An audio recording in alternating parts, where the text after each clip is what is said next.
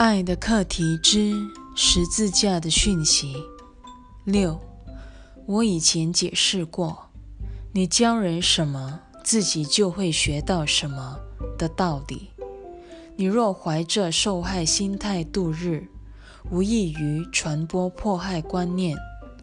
任何想要获得救恩的上主之子，绝不会教人这类课程的。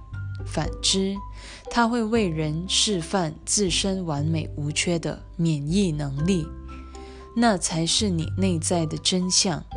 而且你会明白，这一真相是凛然不可侵犯的。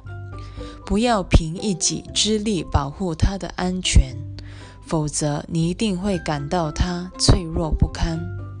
我从不要求你把自己钉在十字架上。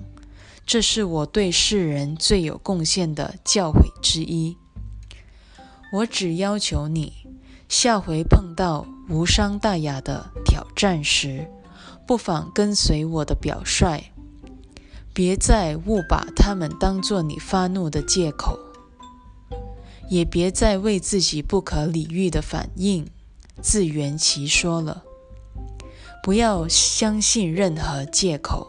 也不要教人找借口，随时记住，你自己相信什么，就会教别人什么。你若能相信我所相信之事，你我变成了同级的教师了。七，你的复活等于你的再度觉醒。我是重生的楷模。所谓重生，不过是指你心中豁然明白了自己原有的禀赋而已。那禀赋是上主亲自安置于你内的，因此永远真实无比。我对此深信不疑，故能接纳它为我的生命真相。为了天国之故，请你帮我将此真相。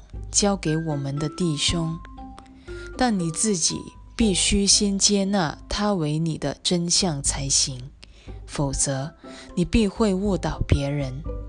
新约中说：“我在橄榄山园祈祷时，见弟兄沉沉睡去而愤怒不已，我怎么可能生他们的气？我知道自己是不可能遭遗弃的。”